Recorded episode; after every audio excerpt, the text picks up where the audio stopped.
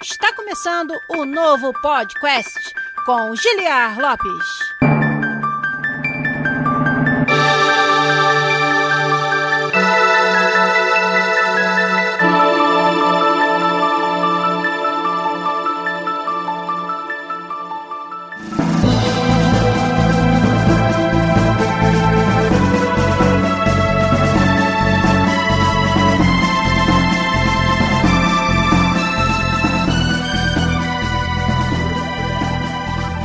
Podcast na área, Estamos de volta mais uma vez nesse que é o único podcast que você conversa em português com profissionais da indústria de games internacional. Eu sou o Giliar Lopes, produtor de games da série FIFA aqui na Electronic Arts em Vancouver, no Canadá. E hoje estou recebendo aqui do meu lado ele que é uma das figurinhas mais fáceis da nossa comunidade no Discord do podcast e hoje se ofereceu para me ajudar a fazer esse episódio aqui, nosso querido senhor Cevada. E aí, seu Cevada, tudo bem? E aí, Giliar, tudo bem? Tô aqui tentando sobreviver a- ao Covid e também aos spoilers de The Last of Us Parte 2, né? Porque tá feia vendo? a coisa, tá difícil. Tomei um já. Tô tentando escapar do resto. Pois é, rapaz. Ó, spoiler que é um negócio que me deixa puto, hein? Só vou te avisando logo. Mas tudo bem. O seu Cevada tá aqui com a gente porque essa semana nós vamos falar sobre segredos e vazamentos da indústria de games, que é o nosso assunto de hoje, que teve muita coisa pra gente falar nas últimas duas semanas aí. E essa pauta ela surgiu de uma colaboração do senhor Cevada, do Garu e de outros membros lá da nossa comunidade que participam comigo do canal Pautas. É um canal fechado, um canal secreto, onde a gente discute ali pautas dos próximos programas. E aí eles até me chamaram a atenção pra esse assunto. Essa semana eu achei bem legal. E aí, nada melhor do que trazer um dos idealizadores da pauta e de várias outras também, que já me ajudou em várias semanas, o Sr. Cevada, pra ajudar a gente a fazer o episódio de hoje. Então, vamos começar com a galera do nosso Twitch aqui, que está nos ajudando. Vou dar um salve pra vocês no twitch.tv barra podcast. O Ramada, que é figurinha fácil, domingo de noite ele tá sempre aqui com a gente. O Lip SG, a Lu Cecil, nossa convidada de alguns episódios atrás. Um beijo pra você, Lu. O Infertum também tá lá que acabou de assinar Twitch Prime pra gente. Muito obrigado, Infertum, pelo seu apoio e de todos vocês que sempre nos apoiam aí. O Game no Pot tá aí também. O Oxburn05, o Leandro X Romed. Quem mais? O Ignus Slefter e também o Caio Guedes AM, olha aí, acho que é esse que é o seu nome. E mais uma galera também, com certeza. E o seu Cevada estaria lá se não estivesse aqui do meu lado pra conversar comigo sobre os assuntos do episódio de hoje, com certeza. Então, seu Cevada, vou pedir pra você, então, já de cara se apresentar. Conta um pouquinho do seu background e por que que esse assunto de segredos, de propriedade intelectual na indústria de games te interessa. Eu trabalho há bastante tempo já, quase 20 anos na área jurídica. Durante esse tempo, elaborei e coletei assinatura de muitos contratos de confidencialidade, né? Eu nunca trabalhei diretamente em empresas de desenvolvimento de jogos, mas muito com empresas de desenvolvimento de software ou empresas voltadas à tecnologia. Quantos anos já que você exerce essa profissão? Ah, eu sou advogado há 20 anos. 20 anos. Pô, é, eu tô até careca já. já faz bastante tempo já. No começo não tinha tanto essa necessidade, né, desses NDAs, esses contratos de confidencialidade, como a gente costuma chamar aqui no Brasil. Ficava mais ao pessoal da diretoria, grandes executivos. Com o passar dos anos, que as empresas começaram a demandar mais, muito por causa das empresas de tecnologia, que a propriedade, o valor que elas têm é muito mais baseada na propriedade intelectual, no conhecimento. Então isso acabou sendo uma demanda muito crescente. Então, como eu trabalho com consultoria empresarial, advogo na área empresarial, especificamente na área contratual, eu acabei trabalhando muitos desses contratos de confidencialidade. Pô, legal. É bom ter você aqui que vai nos ajudar a entender um pouco mais de porquê e até como a gente mantém segredos na indústria de games e também o que acontece quando esses segredos vazam para o público, pro bem e pro mal, às vezes. É. Então a gente vai falar sobre tudo isso aqui hoje e mais um monte de outras coisas. Então vambora começar os trabalhos do episódio 334 de hoje. Vamos lá.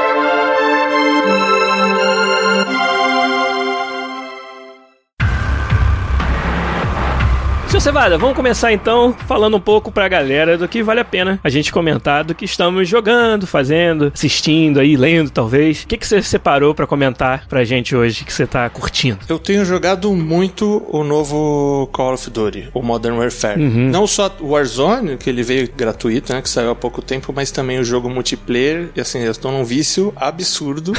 Ainda tem uma comunidade muito grande jogando o multiplayer tradicional do Modern Warfare? Sim, bem grande. Esse último principalmente, tem muita gente jogando. Esse último, eles meio que tentaram repaginar a franquia. Então, muitas coisas que eles não faziam há muito tempo, eles voltaram a fazer. Eles trouxeram mapas de volta, mapas tradicionais das outras franquias, melhoraram esses mapas, corrigiram aqueles spots que sempre tinha que o pessoal às vezes fica para matar, Sim. todos aqueles macetes dos mapas, repaginaram eles, deram uma polida absurda na jogabilidade, assim, eu digo tranquilamente que dos últimos FPS que eu joguei, não só dos CODs, ele é um dos que tá mais polidos, assim, é um dos melhores Legal. FPS. É aquele tipo de jogo quando você morre, você fala, morri porque eu vacilei mesmo, não morri porque o jogo é ruim, não morri porque a conexão é ruim. Isso é um sinal de um jogo bem tunado, né? Sim, você fala assim, eu morri porque eu joguei mal. E depois ele veio com um Warzone, que no meu ver eles conseguiram entender o que tem de melhor do Battle Royale, pegaram, não tiveram aquela vergonha de copiar nada de ninguém, pegaram o que tinha de melhor. Costuma se dizer esse negócio de não ter vergonha de copiar é de dar uma de Blizzard.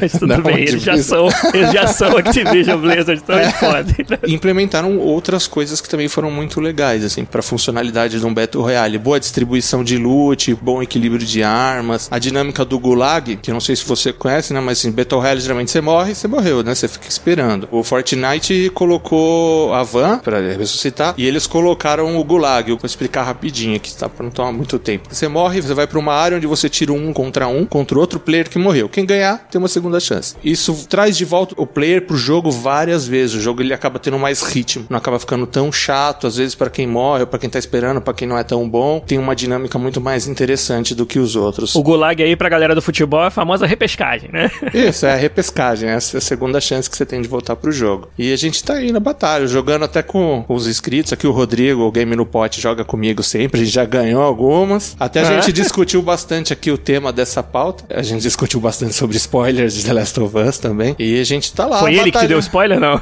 não, não foi ele que me deu spoiler. Foi o contrário. Eu quase dei o spoiler pra ele. Porque no dia seguinte eu falei, cara, eu tomei spoiler. Mas eu falei, mas eu tô tranquilo porque é uma das aquelas coisas que eu já achava que ia acontecer. Ele falou, porra, cara, aí você tá passando spoiler pra mim. Eu falei, mas eu não falei qual das coisas, cara. Aí você ainda ficou sem saber qual das coisas. Se você vai, você é uma pessoa solidária, né? Você recebeu o spoiler quer dividir com a comunidade, pô, tá certo. É, não pode ser egoísta, né? Você tem que dividir com os amiguinhos de joguinho, spoiler que você toma na testa. Entendi. E teve mais alguma coisa que você observou no Warzone que diferencia ele de um PUBG, de um Fortnite Battle Royale? Como é que ficou a questão da originalidade do jogo? O core, ele é basicamente o mesmo. Se você cai na área, você cai de avião também, cai de paraquedas, tem as caixas, você tem que pegar as armas, a área vai encolhendo por causa do gás, até que só chega um que sobra. Eu, a diferencial deles mesmo foi ter conseguido escolher o que eles viam que funcionava de melhor em cada Battle Royale dentro de um gameplay muito polido. O Warzone tem um pouco mais de problema com conexão. Né? Não sei se é porque ele ser gratuito, o servidor é diferente, não sei se é porque tem mais gente no mesmo servidor, que são 150 pessoas, né? Que geralmente é mais do que o, que se, o que se tem no Battle Royale. Mas assim, a regra do jogo, o core é o mesmo. A diferença é como foi feito. Uma coisa feita com bastante estudo e incrementando ideias novas para deixar ele dinâmico. Acho que a maior vantagem ali que eu vejo, eu até amigos meus falavam assim: eu não gosto de Battle Royale. Ah, vamos jogar multiplayer, vamos. Depois agora vamos jogar o Battle Royale, vamos. E a pessoa gostar. Porque não tem aquela coisa de você ficar parada falar, puta, morri, eu sou ruim. Você começa a jogar, você é ruim. Você não começa a jogar bom. Todo mundo. Né? Você é ruim. Você começa e morre. Aí depois você fica lá. Ele vai, vai para um X1, pra volta. Tem partidas que a gente ganhou, que voltou um, trouxe todos os outros de volta e a gente ganhou a partida. Isso eu acho que faz a diferença. Não acabou porque metade do seu time morreu, porque dois morreram. Sim. Você pode trazer o pessoal de volta. Você pode pegar a arma de novo. Uma diferença legal também é que ele tem uma, uma feature que é a caixa de arma, o drop de equipamento. Então o drop de equipamento cai e você pode pegar os seus loadouts do multiplayer convencional, digamos assim. Entendi. As armas que você encontra pelo mapa. Se você encontrar essa caixa, ela cai periodicamente do céu. Ou você comprar essa caixa, você pode ir lá e pegar lá sua M4 nível 72 com todos os acessórios e usar ela no jogo. Então dá para você recuperar. Você perdeu tudo, você morreu legal, te ressaram, compra a caixa, pega os equipamentos e vai pro final. Então é isso eu acho que é o que faz dele hoje, seguramente, um dos melhores Battle Royales que tem. Pô, legal. Bom saber que até uma opinião balizada de alguém que conhece o gênero, né? Muito legal. Saber que o Warzone tá fazendo sucesso aí, muito maneiro. Bom, da minha parte, falar rapidão aqui, queria recomendar mais uma vez, não sei se eu já devo ter falado dessa seriado aqui pra vocês, mas a gente aqui em casa tá assistindo a temporada 3 de True Detective. True Detective é um dos melhores seriados de investigação policial que eu conheço. A temporada 1 foi, assim, sensacional com o Matthew McConaughey e o Woody Harrelson. Aquela foi realmente, talvez, uma das melhores temporadas de série que eu já vi. Eles sempre têm algum crime bem complexo, né? E com muitas nuances para investigar. Temporada 2, com o Colin Farrell, o Vince Vaughn, não foi tão legal assim. Achei que não teve intriga o suficiente, foi mais meio que novela, meio que o drama pessoal dos personagens. E a 3 chegou eh, ano passado ou retrasado aí, com o Mahershala Ali, né? Um ator que ganhou o Oscar de melhor ator e que fez um trabalho, cara, sensacional na terceira temporada do True Detective. Ele faz o papel de um detetive em três épocas diferentes da vida, mas muito diferentes, assim. Tipo, 1980, 1990 e 2017. E 2017 ele tá velho caquético, assim, tá, sabe? E tá sofrendo de problemas na memória nessa fase onde ele está muito idoso. E aí a história é meio sobre detalhes da investigação pareciam irrelevantes em 1980 e em 1990, que ele investigou o mesmo caso duas vezes, com 10 anos de diferença, que surgiram novas evidências 10 anos depois. E agora em 2000 e não sei quanto, ele tá velhinho, com a memória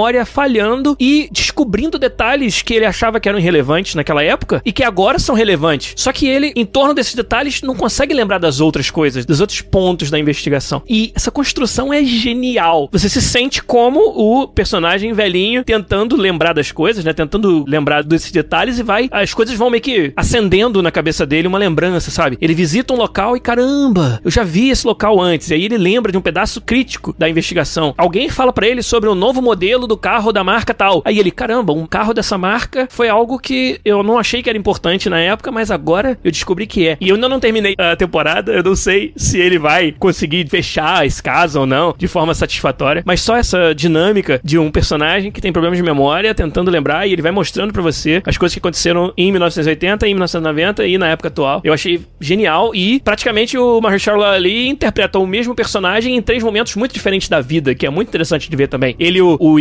investigador, vamos dizer, no início da carreira primeiro, então cheio de ideais, cheio de né, algumas coisas que ele acredita, né, e tal. E a segunda parte, de 1990, ele já um policial experiente, até já meio desanimado com a profissão, e aí você vê uma outra forma dele encarar as coisas, e depois ele idoso, já com outra visão até da própria vida, assim. E muito interessante, assim, todos esses, esses nuances dessa temporada. Então eu recomendo bastante para quem curte esse tipo de intriga e de, de investigação. True Detective Season 3 tá bem foda, tá bem maneiro. Então, agora, antes da gente entrar no assunto principal, vou deixar uma pergunta pra galera do chat aqui. Como a gente vai falar de segredos e de vazamentos da indústria de games, queria que vocês ajudassem a gente a lembrar de vazamentos famosos da indústria. Coisas que foram vazadas aí e que tenham se concretizado e outras que talvez não tenham se concretizado. Então, eu queria que vocês falassem quais são os jogos em que vocês se lembram de ter tido vazamentos importantes na indústria de games aí. Coloque aí no chat, a gente vai subir a musiquinha rapidão, Zabuzeta aí vai fazer a mágica dele. Eu vou dar alguns avisos e quando voltar, vou ler a resposta de vocês.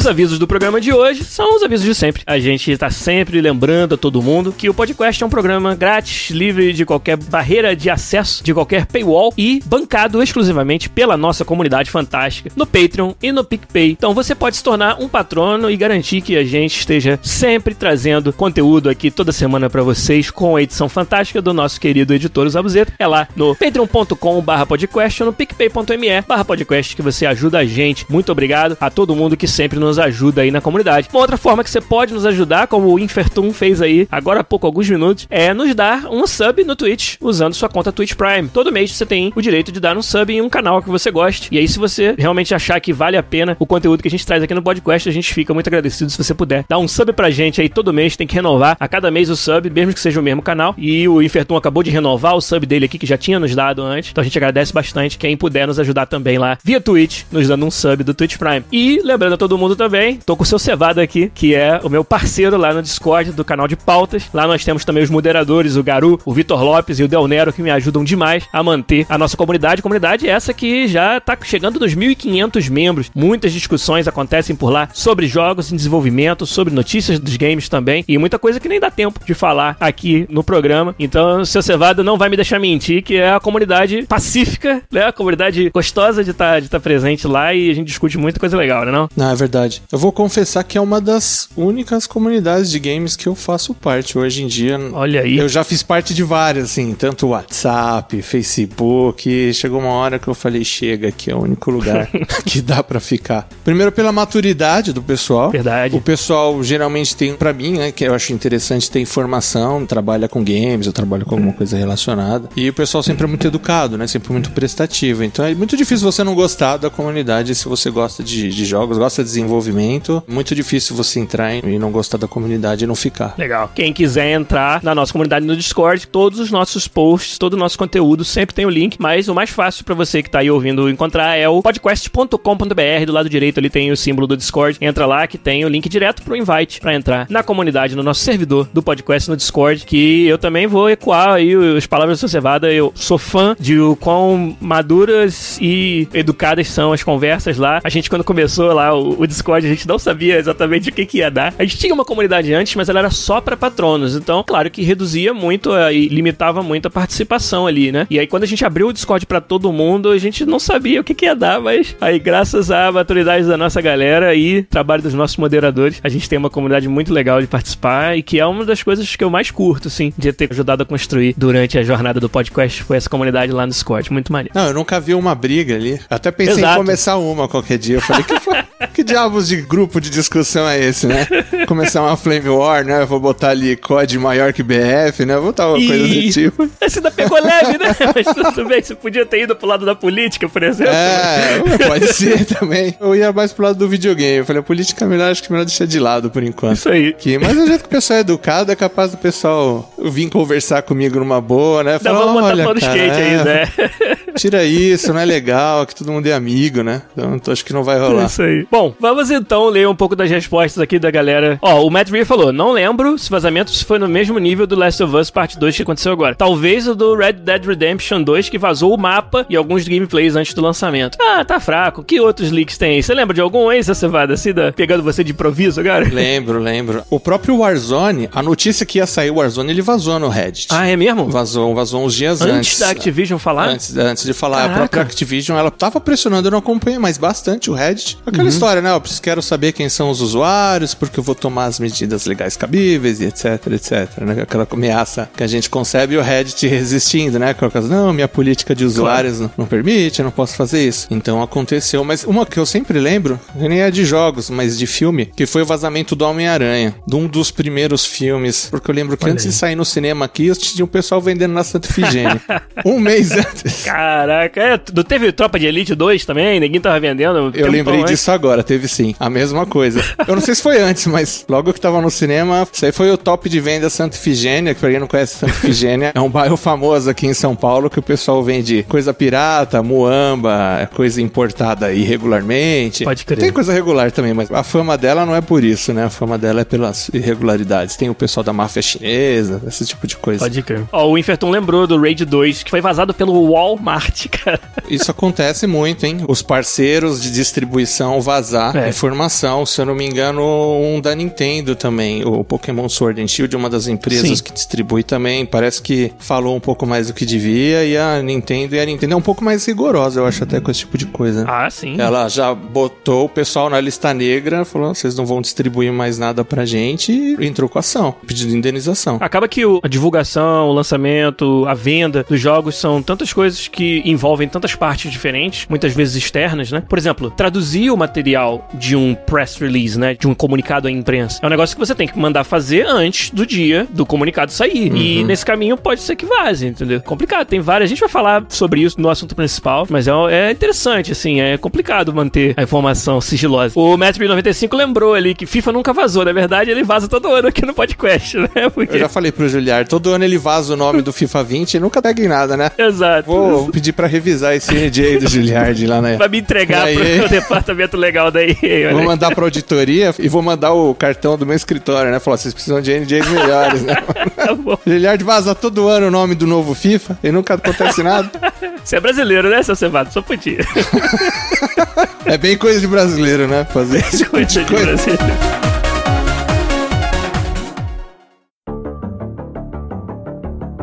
Então, vamos lá, vamos pro assunto principal de hoje. Vamos falar sobre segredos e vazamentos na indústria de games, começando por por que manter segredos, né? Por que você manda quaisquer pessoas que vão ter acesso a informações sobre produtos ou serviços em desenvolvimento assinar o famoso Non-Disclosure Agreement, NDA, ou Acordo de Confidencialidade, como a gente chama no Brasil. É para proteger um bem que é a propriedade intelectual, um bem que para várias empresas, como até o seu Cevada mencionou no início do programa, se torna um bem muito valioso. Muitas vezes para algumas empresas é o único bem de real valor que ela possui ou que ela desenvolve. Então, queria que você expandisse um pouco mais no que você falou no começo, que eu achei muito interessante. Você disse que nos seus quase 20 anos de experiência na advocacia, que você observou uma demanda cada vez maior de serviços que protegem a propriedade intelectual dos clientes. Como é que é isso? Conta um pouco mais pra gente. Como muitas empresas começaram a trabalhar ou com o desenvolvimento em si, ou que o negócio dela envolve a tecnologia, elas começaram a se preocupar mais com isso, que a propriedade intelectual é muito frágil, né? ela é muito difícil de você proteger. Em qualquer nível que você possa pensar, desde uma informação comercial do seu número de vendas até um projeto que você tem para o futuro ou até mesmo o código-fonte do software. O que, que acontecia muito? Vamos dar um exemplo aqui. Eu tenho uma desenvolvedora de jogos, você tem uma desenvolvedora de jogos. Por exemplo, eu desenvolvo um método de colisão diferenciado, eu chamo de colisão X. Aí eu viro para todas as desenvolvedoras. Colisão senhor cevada, vai.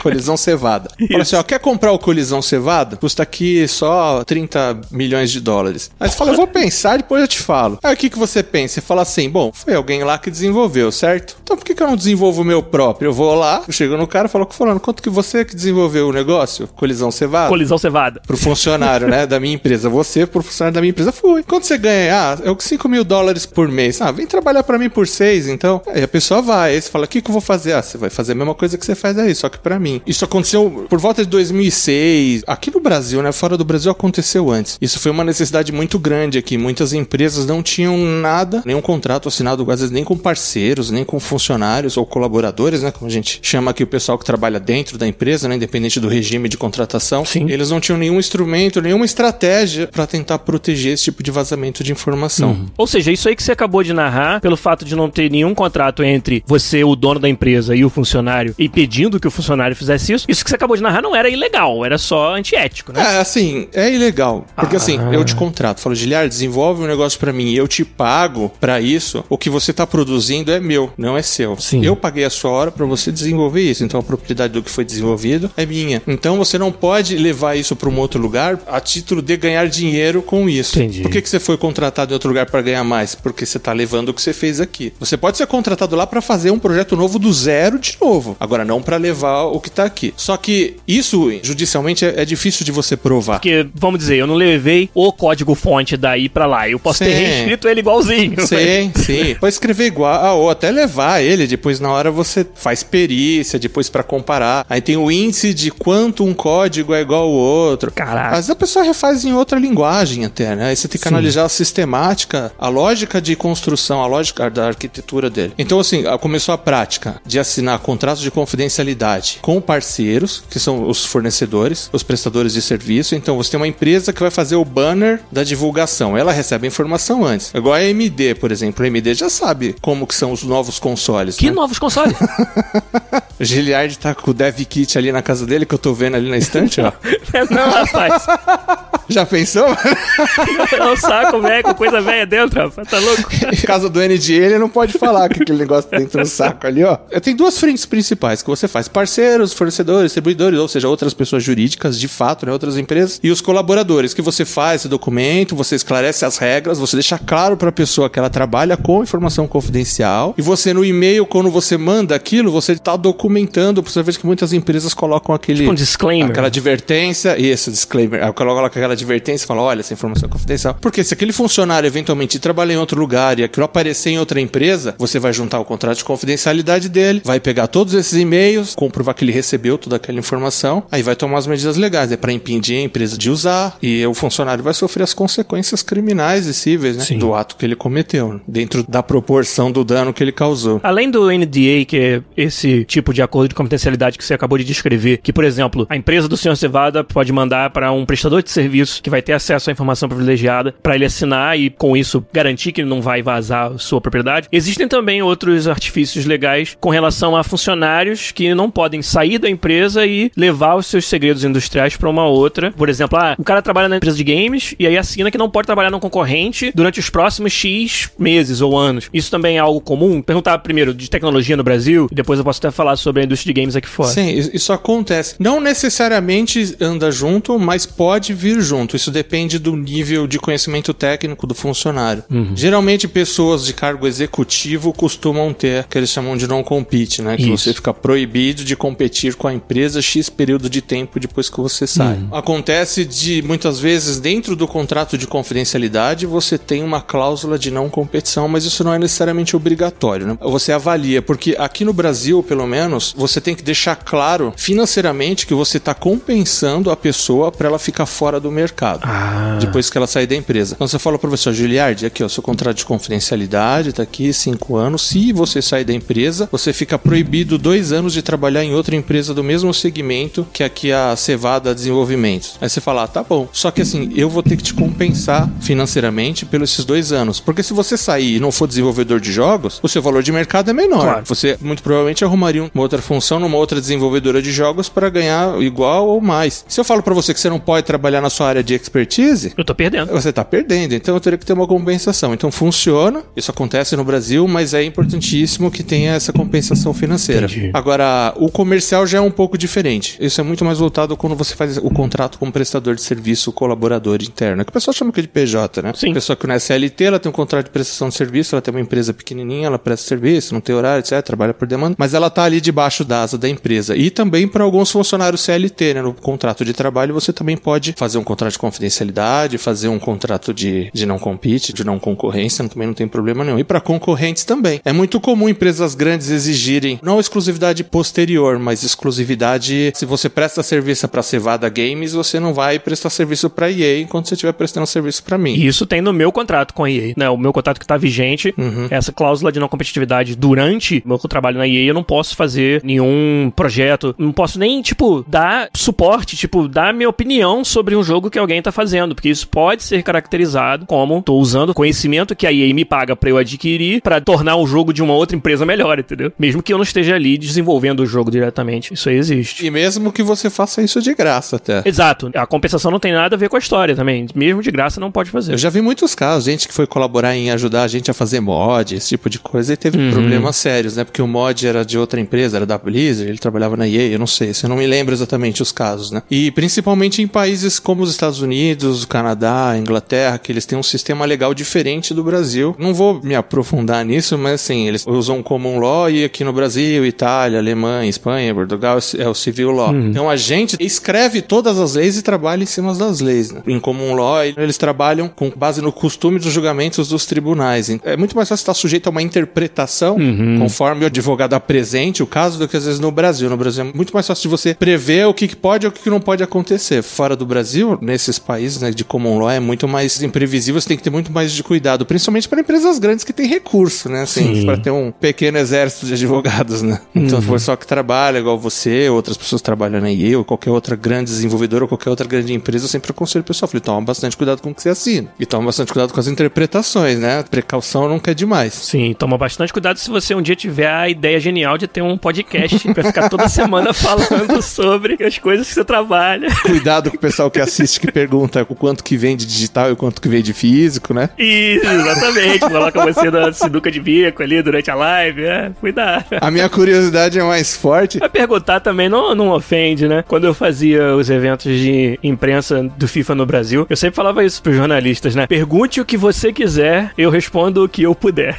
E assim não tinha problema. É, principalmente informação que vira pública, né? O podcast fica registrado, né? a entrevista fica registrada. Exatamente. Tem que se tomar os cuidados devidos. Exatamente. Até então, isso é um bom gancho pra gente continuar na nossa pauta aqui sobre o assunto segredos e vazamentos e falar sobre, mencionei, né, na entrevistas, já fiz trabalho junto à imprensa em nome da EA vários anos seguidos aí, eu costumei fazer isso, quando a EA tinha uma presença maior nos eventos no Brasil, por exemplo. E muitas vezes o vazamento e o segredo das informações é importante não só para proteger a propriedade intelectual, mas também para fazer com que marketing e campanhas de marketing consigam gerar o resultado esperado de acordo com o seu plano e não você ter algo vazado antes do tempo que possa prejudicar a maneira como os seus consumidores vão entender aquele anúncio. E isso é, é algo que é crucial para muitas campanhas de marketing, principalmente de jogos grandes, onde o time de marketing faz todo um planejamento de como vão colocar o jogo no top of mind das pessoas, na cabeça das pessoas, para que elas estejam sempre falando sobre ele e estejam curiosas sobre ele. E em que momento você começa os seus esforços para que o seu jogo seja um dos mais falados e como você mantém esse jogo nesse patamar através de ritmo em que você abre as informações sobre o jogo para o público. Né? Então é por isso que os jogos têm não só os eventos, onde você tem ali a oportunidade de mostrar o seu jogo, bem como uma certa cadência em que eles querem dar essa informação. E um vazamento, o que ele faz é quebrar esse planejamento, né? E desviar totalmente do plano que o marketing tinha, que existe muita ciência por trás disso, existe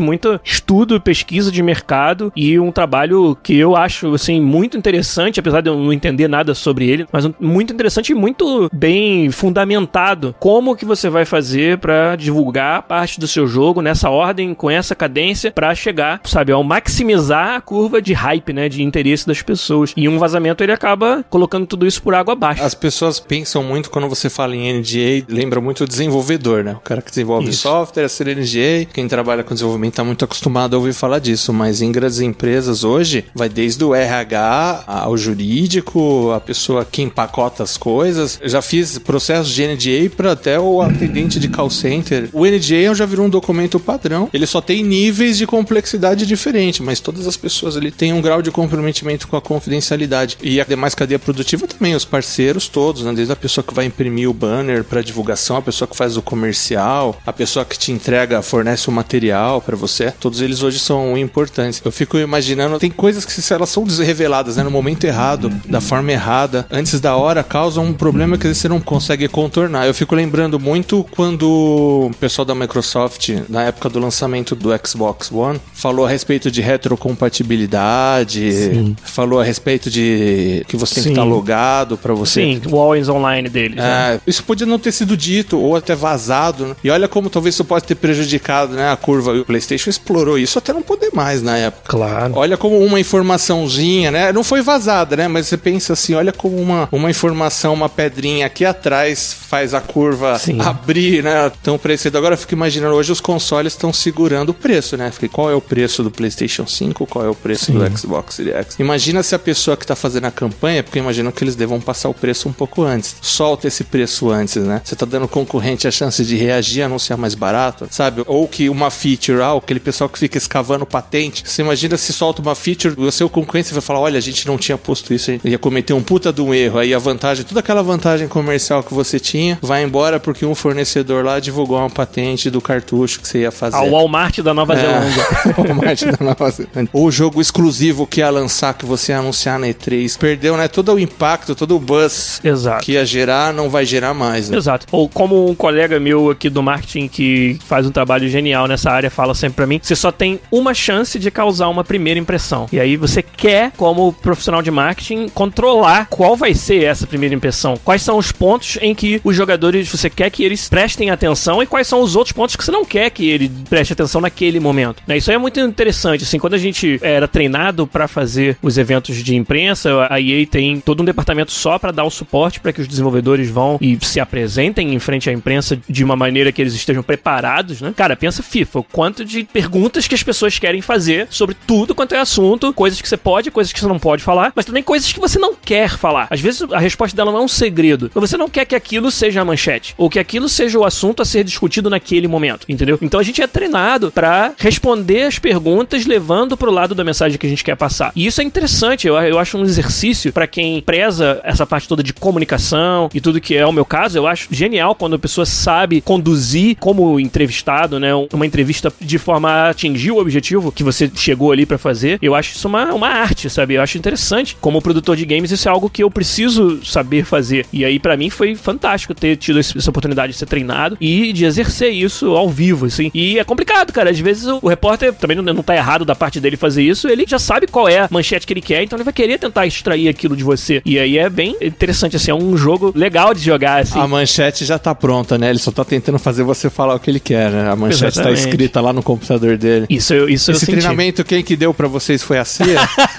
Não, foi o departamento de comunicações da EA. Mas com esses repórteres que a gente tem hoje em dia, eu acho que devia ser a CIA. É, inclusive um shout pro meu amigo do peito, Gabriel Zaro, brasileiro, que é um dos comunicadores principais com a nossa comunidade aqui dentro do FIFA. Gabriel que veio pra cá do Brasil pra trabalhar com a gente e faz um trabalho fantástico. O Matt Reel falou, vazamento é algo bem perigoso. Como propor, por exemplo, testes de jogos? De fato, a gente faz testes com a comunidade, a gente traz pessoas da comunidade pra jogar o FIFA. Já fiz um episódio sobre é, focus testing, talvez um mês ou dois atrás aí, onde todo mundo assina o NDA, cara, e funciona. Isso que é impressionante, né? Porque imagina, cara, você teve a oportunidade de ir lá no estúdio da EA e jogar o novo FIFA e ver as paradas foda que são novas. A vontade de você divulgar isso é muito grande, né? Tipo, imagina se eu posto lá no meu Insta, entendeu? As paradas novas do FIFA, vou ser o novo rei do Instagram, né? E não pode, as pessoas respeitam, cara, porque o NDA que elas assinam e a seriedade com que isso é tratado. E, inclusive, tipo, se você quer ter a oportunidade de ser convidado por um outro teste no futuro, você não pode quebrar as regras do NDA que você assinou, além de ser um- uma possibilidade de você ser perseguido aí legalmente, né? E ter que responder legalmente por isso. Então é interessante. A galera respeita mesmo, que é bom de ver. O NG ele tem um efeito pedagógico. Sim. Ele deixa claro pra você que você não pode, você assina, dá a entender da pessoa que é uma coisa séria. Você podia só falar, falar, olha pessoal, você não pode tirar foto, você não pode fazer mais foto da pessoa assinar um documento apontando as restrições legais. Tem um efeito psicológico também na pessoa e pedagógico também dela entender que o negócio é sério e ela não pode tirar foto, Isso. não pode filmar, etc. A última vez que a gente teve um focus testing do FIFA pra versão mais nova aí, que não tem nome ainda, né? Que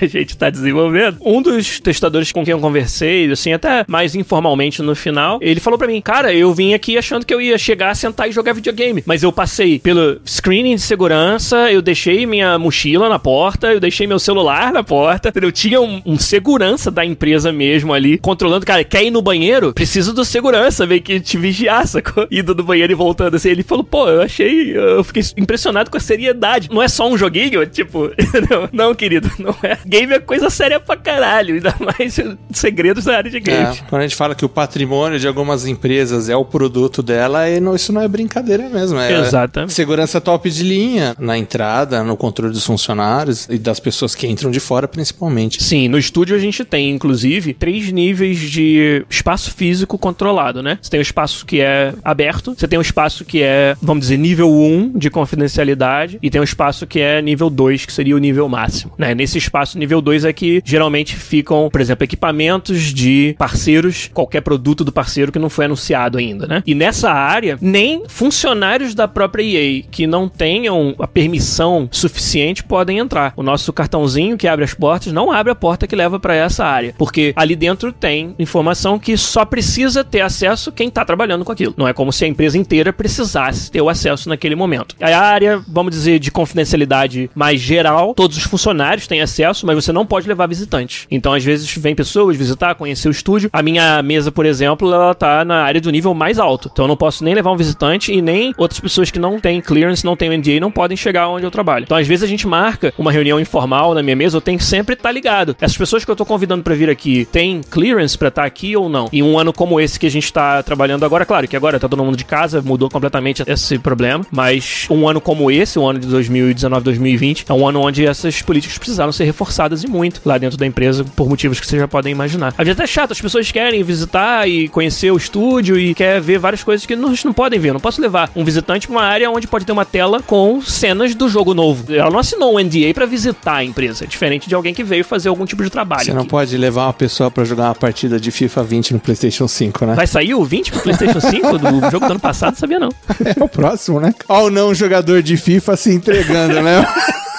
Ah, o Game no Pot perguntou como é que a equipe de desenvolvimento fica quando rola um, um vazamento. Cara, se as pessoas entenderem errado o jogo que a gente tá fazendo, a gente fica puto, basicamente. E acontece. Quantas vezes, cara, a gente desenvolveu features que a gente achou super maneiro no FIFA e não precisou nem ser vazado. Tipo, saiu o jogo e as pessoas não entenderam daquela maneira. Ou não prestaram atenção. Cara, a minha área, como é uma área audiovisual, a gente tem muitas features escondidas, né? A gente tem muitos nuggets, assim, pequenas coisas que a gente botou no jogo que não divulgou pra ninguém. E aí, ninguém percebe, assim, né? Né? Tipo, ah, tá lá no fundo de uma cena ou uma comemoração de gol, você vê um efeito na torcida que não tinha antes. Até que alguém preste atenção. Aí o cara posta no Reddit vai lá pro topo do Reddit, tipo, ah, caralho, e aí fez isso. Eu lembro que teve um ano quando a gente trouxe os jogadores lendários, né, os icons, pro PlayStation 4 pela primeira vez, ou seja, tava em todas as plataformas, que antes era só exclusivo do Xbox. A gente fez vários trabalhos de da torcida ter bandeiras com o rosto dos jogadores lendários, então com o rosto do Pelé, do Ronaldo. E a gente fez o desenho dessas bandeiras como se fosse um, sabe, uma pessoa mesmo que fez com spray, né, com grafite. Então era uma versão caricata dos ícones, né? Não era uma caricatura no sentido de fazer ficar engraçado, era uma caricatura fotorrealista, mas era um desenho. E aí a torcida, em determinadas cenas, aparecia mostrando a faixa com a cara do jogador que tá no seu time. E demorou, tipo assim, dois meses para alguém descobrir isso, assim. E aí, quando descobriram, postaram no Reddit e foi no topo da parada, assim. Entendeu? A gente tinha trabalhado naquilo, tipo, sei lá, um ano atrás, a gente já tava com isso dentro do jogo. É, o Matt Reeves falou, os tifos no FIFA 19. Tifo é aquele bandeirão, né? Aquela parada gigante que a torcida faz e coloca nos jogos mais importantes. A gente investiu pesado nisso daí no FIFA 19 no FIFA 20. Às vezes demora pro cara perceber que isso aí sequer existe no jogo. É engraçado. Mas a gente foi pra uma tangente aqui, ó. Vamos falar um pouco mais sobre vazamentos. Eu tinha que ter colocado aqui na agenda para falar sobre embargos, que é quando você traz a imprensa para mostrar algo, mas combina com eles que só pode divulgar numa determinada data. Isso se chama um embargo, né? Com isso você dá tempo o quê? Pros repórteres escreverem os seus artigos, mas você quer que todo mundo publique no mesmo dia. Isso, de novo, tem a ver com planejamento de marketing. Você escolheu aquela data porque você sabe que não vão ter outros jogos com grandes novidades naquela data. Ou às vezes você quer justamente bater o concorrente, né? Tipo, você sabe por algum motivo que dia tal vai ter uma conferência que o concorrente vai falar algo e você quer que a sua notícia saia antes, né? Para dominar a conversa, por exemplo. Ou também um outro motivo que você faz os embargos é tratar todos os repórteres e todos os veículos de forma imparcial. Não dá vantagem para um ou para outro de divulgar primeiro, por exemplo. A gente via acontecer muito o repórter jogar o seu jogo o mais rápido que ele podia para sair com a notícia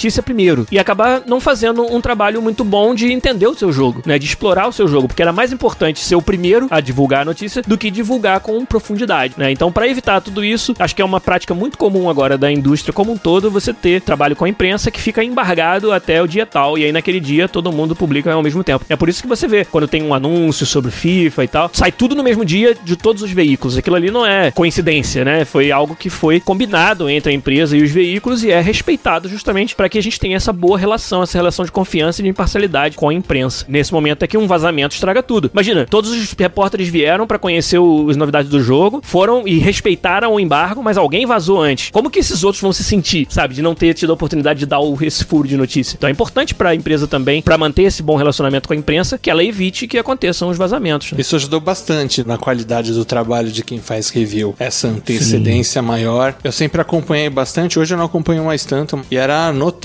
as bobagens, assim, as coisas erradas que alguns falavam por causa desse tipo de pressa, né? Em querer ser o primeiro. Falei assim, eu tenho que ser o primeiro, eu não tenho que ser o melhor, eu tenho que ser o primeiro. Exato. Então a pessoa jogava rápido, jogava em níveis de dificuldade muito baixos, às vezes, que assim, às vezes não dá para você avaliar todas as features ou toda a mecânica que tem no jogo. Às vezes a dificuldade mais fácil é muito fácil. Sim. Né? Ou se você não for atrás de todos os desafios opcionais, você não explora determinados pedaços da jogabilidade profundamente, né? É, então parece, pelo que eu ouço, o pessoal fala que eles estão recebendo agora com bastante antecedência. Sim. Que dá tempo do cara terminar ali jogando 80, 90 horas. Exato. Então eu vi que isso melhorou bastante. E deixa eu aproveitar antes de voltar uma pergunta. E quando o pessoal fura? a empresa corta, vou começar a te colocar na, não, é, é isso aí é prática comum da indústria. É, eu acho que assim, até que se tiver algum caso conhecido. Não, não precisa nem falar algum caso conhecido, mas assim, se já tiver referência, não for problema pra você falar, vocês eh, corta a pessoa, tem alguma outra consequência além disso, ou simplesmente a pessoa já não recebe mais o material? É, eu acho que a única consequência que eu já vi, até porque eu não acho que nunca aconteceu um vazamento tão grave que fosse proposital dessa maneira e que não fosse anônimo, né? Tipo, a gente saber quem foi que vazou nunca aconteceu de ser algo muito grave, mas aconteceu sim de esse acordo de embargo ser quebrado, porque não existe um contrato legal que impeça de alguma maneira, né, de fazer isso. Simplesmente é um acordo de cavalheiros, vamos dizer assim. E aí a consequência é como você falou, aquele canal, aquela publicação, ela no futuro não vai ser mais convidada para ter acesso antecipado a essas informações. E eu acho justo, por exemplo, se é um evento organizado pela EA onde traz os jornalistas, aí não tem obrigação de trazer quem quer que seja, e escolhe quem que vai trazer. Então a gente tenta manter essa imparcialidade, mas acho que uma ferramenta que a gente pode utilizar para evitar os vazamentos é justamente essa, de que, ah, beleza, você não atendeu ao acordo de cavaleiros, então na próxima vez você, infelizmente, não vai ser convidado mais a participar. É, o velho ficou queimado, né? Ficou queimado. Entrou pra listinha negra.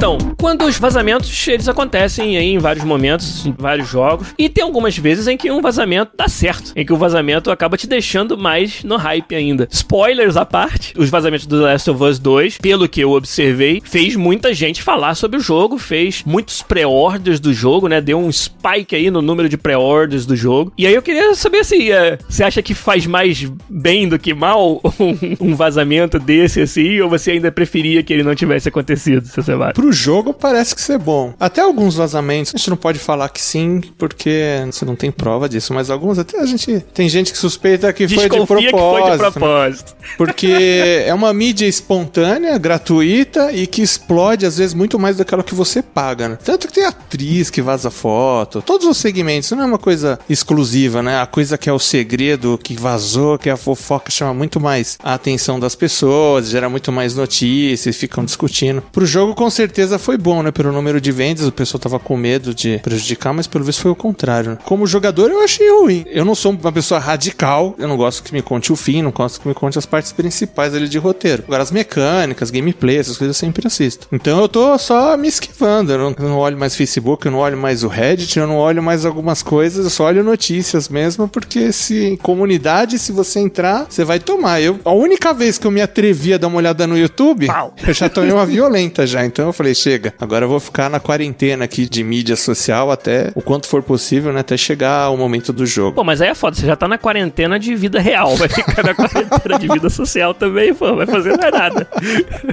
mas assim, como fã e uma pessoa que espera o jogo, fez alguma diferença na sua empolgação pelo jogo para mais ou para menos ou não, não necessariamente? Não, era um jogo que eu esperava. E mesmo pois que é. se fosse ruim, não sei se eu sou um perfil que deve ser usado como referência, né? Então, mesmo que fosse ruim, muito provavelmente eu compraria para ver se é ruim mesmo. Entendi. Eu já caí muito nesse negócio de gente falar que o jogo é ruim, depois você jogar o jogo é bom. Então, a não ser pessoa que realmente eu sei que tá muito alinhada comigo em opinião, eu talvez consideraria agora por causa de vazamento, não, até porque eu falei, às vezes eu nem acredito que seja verdade. Eu nem acredito que às vezes os vazamentos sejam sobre a versão final do jogo. Pode ser que seja material antigo. É verdade. Mas acontece muito de vazamento ser material antigo. É. Pode ser que tenham coisas ali que sejam verdade, mas muitas coisas pode ser que não. Pode ser que seja material descartado. Então, então, para mim, dificilmente eu iria desistir da franquia por causa disso. Se bem que eu falei, eu tô tentando não tomar os spoilers, né? Eu tomei um, que era uma coisa que eu já esperava, então tô tranquilo por enquanto. Mas dificilmente, eu não desistiria não. Provavelmente eu compraria mesmo. Se você jurasse aqui para mim que você assistiu todos os spoilers, o jogo é muito ruim, eu vou falar, Juliard, eu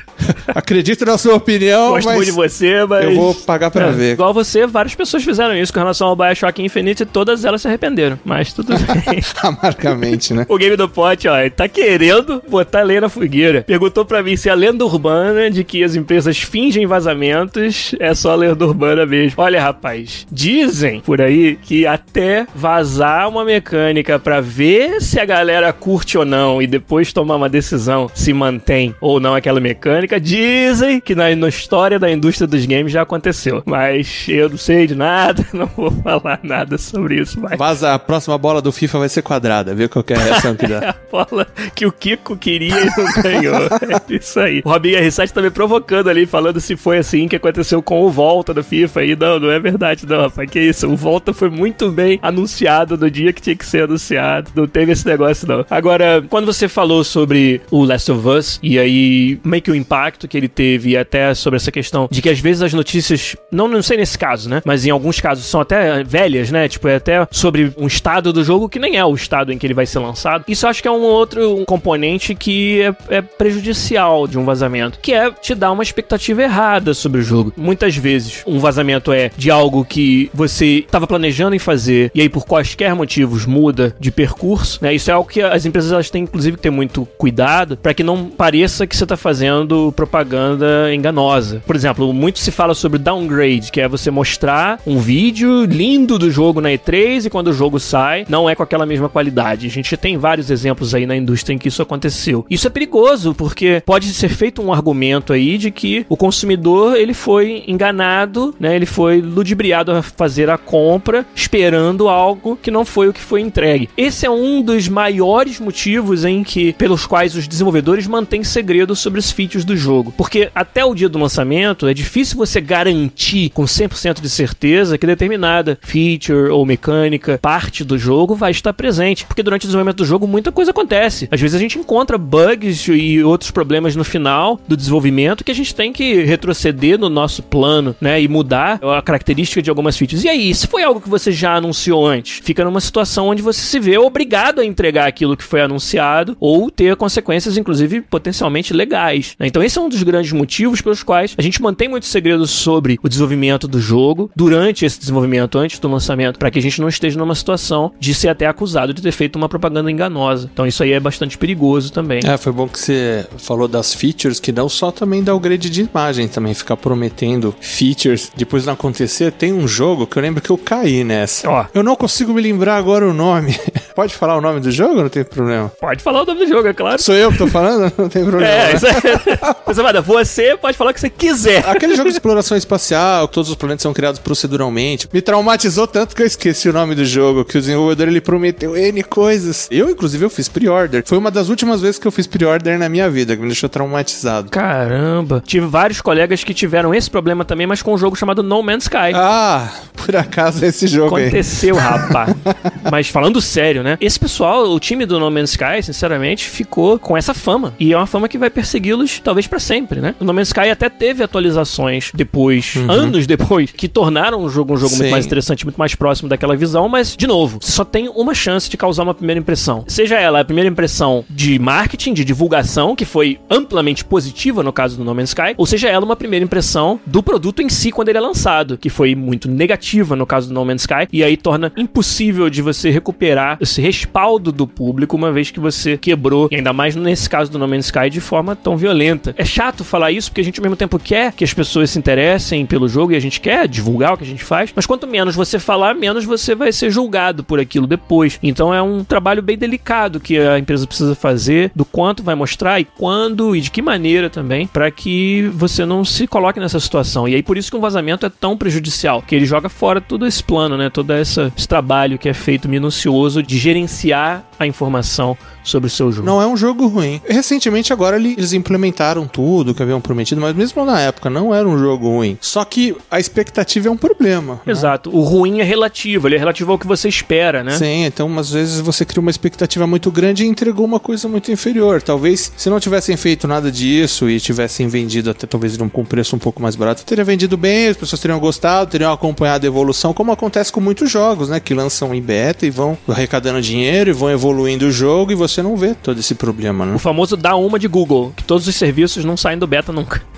É. Bom, agora pra finalizar, já que o seu Cevada pediu lá no canal de pautas, o Garu também mencionou isso, e é difícil da gente falar essas coisas, mas teve algum vazamento durante a minha experiência na indústria de games que eu posso falar? Bom, não vou poder dar detalhes de nada, mas já teve fulano que atualizou a descrição dele no LinkedIn. LinkedIn é aquela rede social profissional onde você coloca seu currículo, diz lá em que empresa você trabalha, e já teve jogo vazado de empresas que eu trabalhei, ou ainda trabalho, não sei, onde simplesmente a pessoa botou no LinkedIn, sei lá, programador no novo Star Wars, não sei o que. E aí essa porra vazou. Mas, tipo, a pessoa tem que saber que não pode fazer isso, pelo amor de Deus, botar o nome do projeto confidencial que ela trabalha, né? Isso aí já aconteceu. Agora você me fez lembrar do Assassin's Creed novo, o Valhalla. Verdade. Eles não comentaram, né? Mas parece que os artistas, eles tinham feito artes, né? Conceituais, e eles publicaram nos portfólios pessoais deles, né? Que não tá relacionado ao jogo, nada, mas teve uma pessoa que sabia que era eles, que foi atrás. Eles publicaram tanto de vikings, de mitologia vikings, quanto de mitologia japonesa. Então o pessoal já colocou ali na linha. Olha, então saiu do vikings, né? O próximo não é oficial, eles não escreveram lá do próximo Assassin's Creed, né? Não é tão inteligente quanto o seu colega do LinkedIn, assim.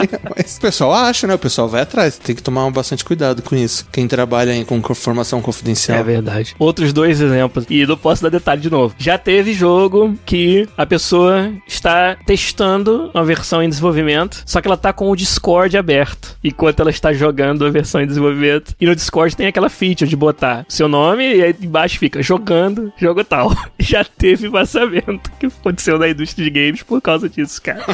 Essa é foda. E deixa eu ver se eu posso contar o terceiro. Agora vai ter que contar, Juliette. Deixa eu pensar um jeito de falar sem dar merda pra ninguém.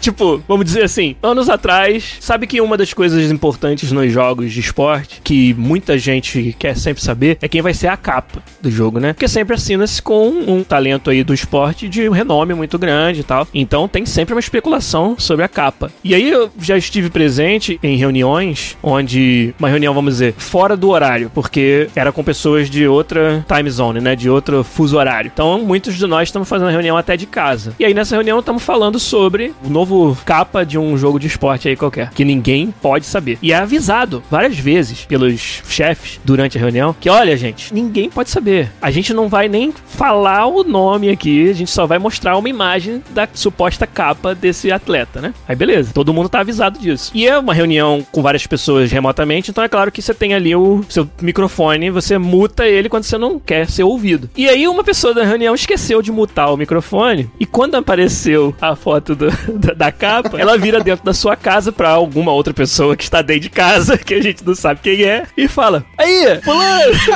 conhece esse cara aqui? Vai ser a nova capa. Falou o quê? Ô mãe, mano? Não, mãe não.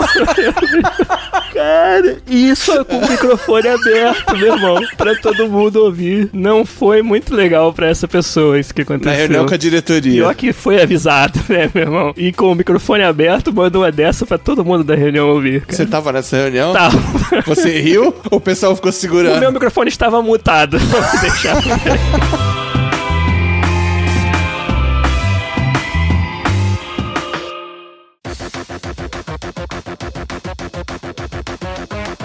Acho que com essa, seu cevada, a gente fecha por aqui o episódio 334 do podcast. Acaba que esse negócio de joguinhos, segredos de propriedade intelectual nos joguinhos é um negócio sério, hein? Puta pariu. Achei que era só, tipo, sentar, jogar e ser feliz, mas não. Joguinho virou um negócio sério demais, né? Virou um negócio sério É já. uma das maiores indústrias do entretenimento, né? É isso aí. Ou é a maior, né? Se eu não me engano, hoje em dia. Eu não duvido nada que seja a maior. E mais um motivo para que a gente tenha bastante cuidado quando for fazer podcast, por exemplo, com as informações que tá falando, que tá passando. Mas também é legal, eu acho que contar pra nossa comunidade, contar pros nossos ouvintes por que, que as coisas são assim, por que, que é tão sensível, né? A gerência da informação, da propriedade intelectual é tão importante, a proteção disso tudo. Por que, que quando você vai fazer um focus test de um jogo, você passa por um processo tão sério, tão complexo, e por que, que às vezes é para nosso próprio interesse enquanto jogadores que seja assim, para que a gente não crie expectativas descabidas, não seja às vezes spoilado de algo que a gente não queria e se decepcione com relação aos produtos que no final das contas que a gente quer aproveitá-los, a gente quer experimentar os jogos da forma que eles foram desenhados. E se para isso as empresas precisam manter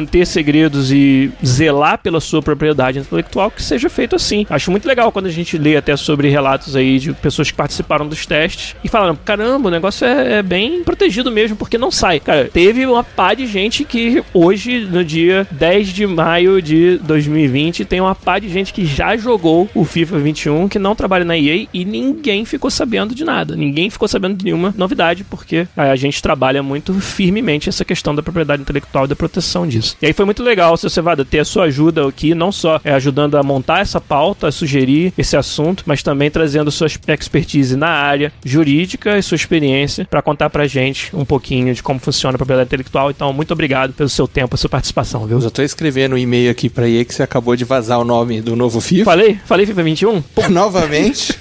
Mas é, falando sério, eu agradeço a oportunidade de participar. O podcast é um dos podcasts hoje que eu mais gosto, seguramente. Legal. E poder participar aqui pra mim foi muito bacana. E também você sempre agradece né, pela ajuda na pauta. por- Então eu queria agradecer a oportunidade também de poder participar lá do grupo de pautas, que também rola bastante informação lá que a gente troca. Eu, você, o Garu e o resto dos moderadores também tem sido muito legal. E parabenizar as mães, né? Hoje, é dia, hoje já não é mais, né? Já virou Verdade, dia. rapaz. No Brasil já virou, mas não É, quer tem que demais. lembrar da mamãe. um feliz dia das mães pra todas as mães do Brasil e do mundo, as mães da nossa comunidade também. É minha mãe, Márcia. Falei com ela, obviamente, exatamente hoje. E um Feliz Dia das Mães também. Manda o seu aí, seu Cevado. A gente podia ser o Batman e o Super-Homem, que minha mãe chama Márcia também. Olha aí, rapaz. Ó, e, e já deu spoiler do filme também, né, ao mesmo tempo. Pode crer. Mas não tem problema não, porque ninguém quer ver esse filme, tá? Ninguém quer ver. Não se preocupa, não. Deixar um beijo aqui também pra minha mãe, Dona Márcia. Olha aí. Um beijão, mãe. Feliz Dia das Mães. E valeu, É, a galera. dona Márcia que com certeza é ouvinte assídua do podcast, tenho certeza. Ah, esse ela vai ter que ouvir, Ah, né? aí, é. Ah, aquele trabalho, né? Ensinar a baixar, instalar, verificar o É episódio, aí. pra ouvir, fazer ela ter paciência de ouvir até o final. Mas vai dar Isso aí. certo. Eu que agradeço, então, o seu tempo, sua ajuda aqui, seu cevada, a de sempre no canal de pautas e a de hoje em particular no episódio, que com certeza não vai ser a última vez que a gente sentou pra bater papo aqui no podcast. E agradecer a galera do Twitch, do chat ao vivo da Twitch, que nos ajudou com suas perguntas, seus comentários. Foi muito legal. Mas, por hoje, a gente fica por aqui. Um abraço pra vocês e até semana que vem com mais um podcast, gente. Tchau!